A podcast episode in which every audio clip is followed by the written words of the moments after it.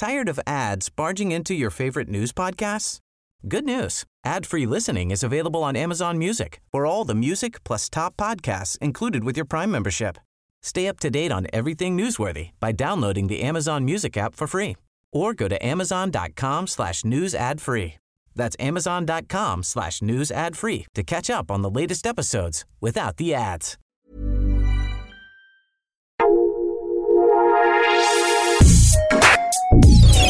Escucha la opinión de Sergio Sarmiento, quien te invita a reflexionar todos los días con la noticia del día.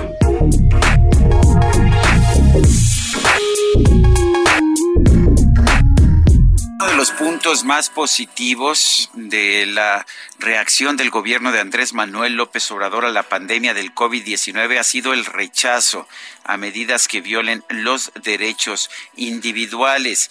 Esto es muy importante. Combatir la pandemia es una prioridad, pero no podemos hacerlo violando los derechos individuales, impidiéndole, por ejemplo, a una persona que se traslade, que ayude a sus parientes mayores de edad, a sus enfermos, o que se gane el sustento.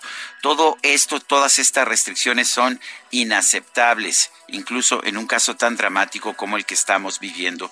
Sin embargo, algunos gobernantes locales están tomando medidas que afectan los derechos individuales y lo están haciendo en abierta violación a las garantías de la Constitución.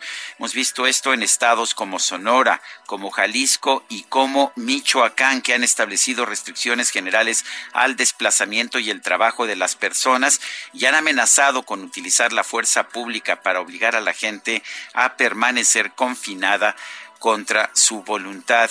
La verdad es que el artículo 29 de la Constitución mexicana otorga al presidente con la aprobación del Congreso la facultad de restringir las libertades individuales en caso de invasión o de grave peligro o conflicto. Sin embargo, ni el presidente ha buscado un estado de excepción, un estado de sitio, ni el Congreso lo ha aprobado.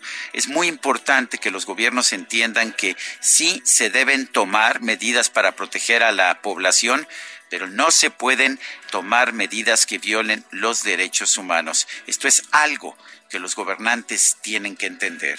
Yo soy Sergio Sarmiento y lo invito a reflexionar.